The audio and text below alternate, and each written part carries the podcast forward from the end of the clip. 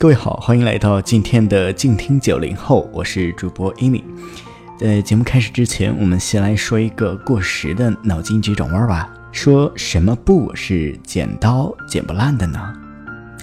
答案是瀑布嘛。那现在类似的急转弯又有了升级版，嗯，是这么问的：说什么果是咬不烂的呢？答案就是现在很多人手上拿的这个苹果了。那全球经济飞速发展，时至今日，科学技术日新月异，人们的视野呢又不断的开阔，认知也愈加深入。推陈出新，经历一代又一代人的努力和积累，速率已然发生翻天覆地的变化。当人类的触角开始并习惯于上天下地的时候呢，多领域融合、重组、新建、拓展。便成为当下时代前进的特色标签，而承载着这一切的名词叫做媒介。在这里，就让我们以地下铁为例，聊一聊跨媒介的乐趣。一九六九年，北京一号线正式建成，当时仅为占用，在十二年后正式开放。一九七九年呢，香港的第一条铁路荃湾线全线竣工并投入使用。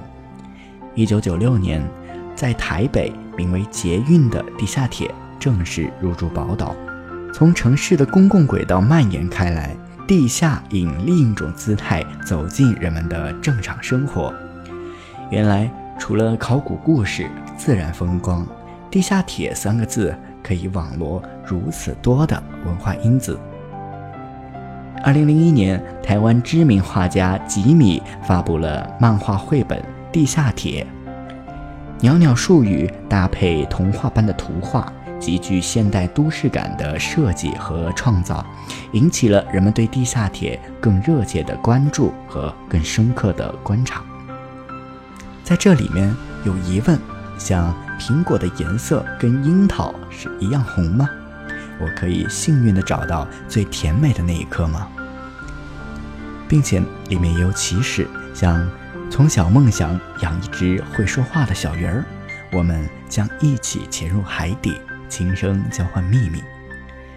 甚至在里面还有感叹，像生命如此难测，我们来歌唱吧，我们来跳舞吧。其中每一页的话语并没有直接的联系。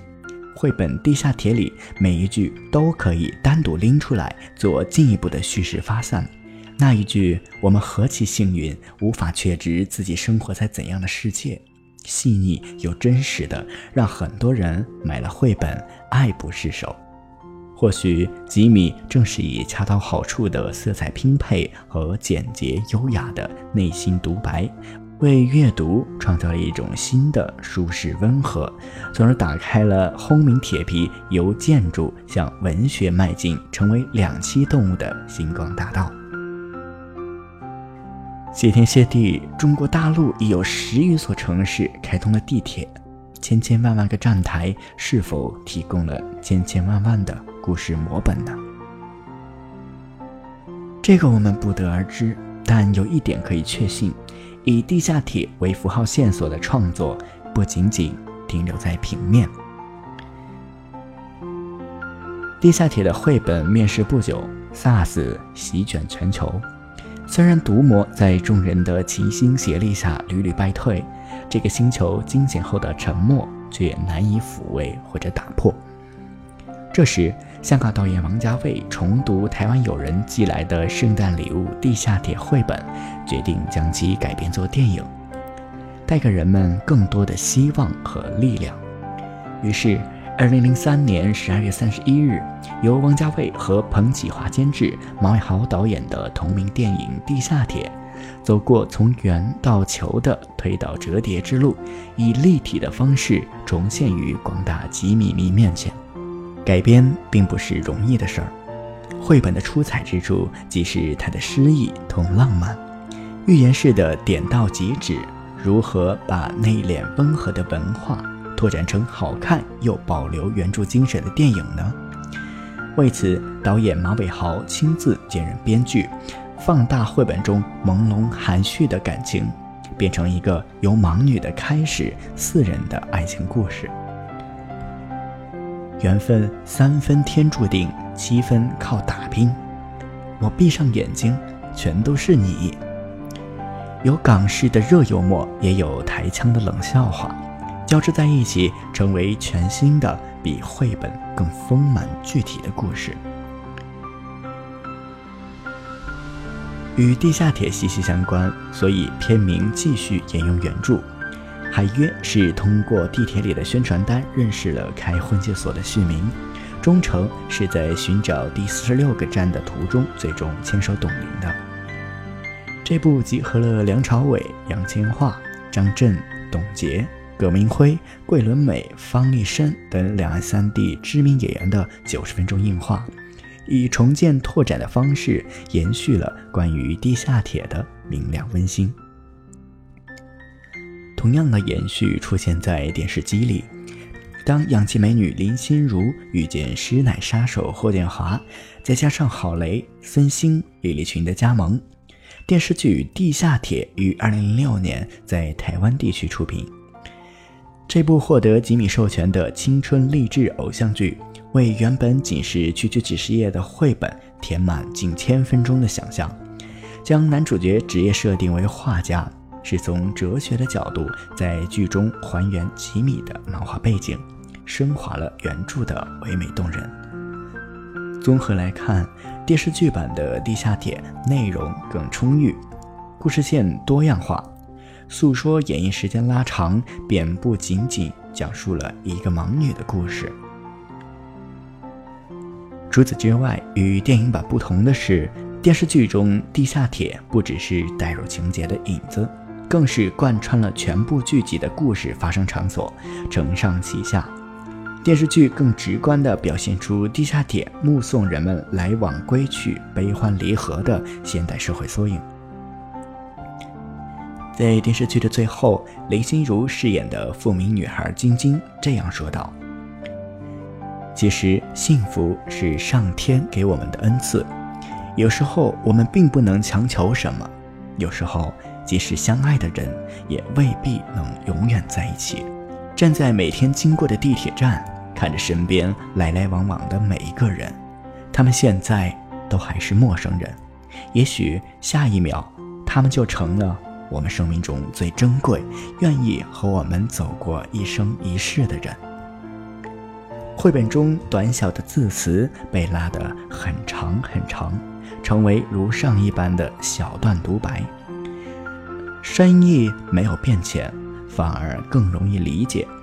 正能量也更加饱满。那些原本或陈述或反问的一两句，在每一集四十分钟的表达里，从纸面走到屏幕，娓娓说着或许真的存在的事情。从一个站点出发，地下铁的轨道延伸到很远很远。打开百度词条，地下铁名下的解释依次包括了吕克·贝松执导的电影。克里斯蒂安·贝尔主演的电影，林心如、霍建华主演的电视剧，游鸿明出品的音乐专辑，梁朝伟、杨千嬅主演的电影和吉米的漫画绘本，甚至是中国连锁奶茶店等等。从一个名词到多条解释，由单纯的建筑实体成为画作方名，电视剧、电影题材、音乐专辑大名，这便是跨媒介分裂衍生。无穷无尽的乐趣。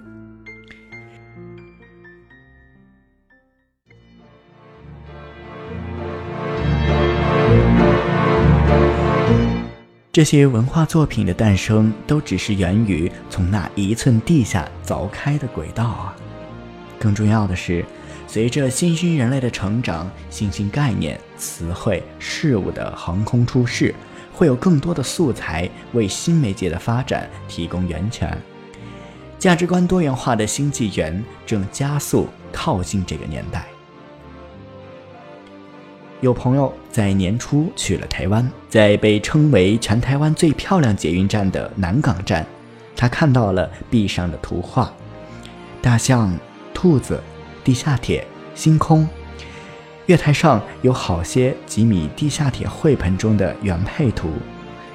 地下铁从一种交通工具出发，变身文学作品、电影、电视剧，而后又回到最初的原点，在它原本归属的地方，继续延续着那份亲历的温暖。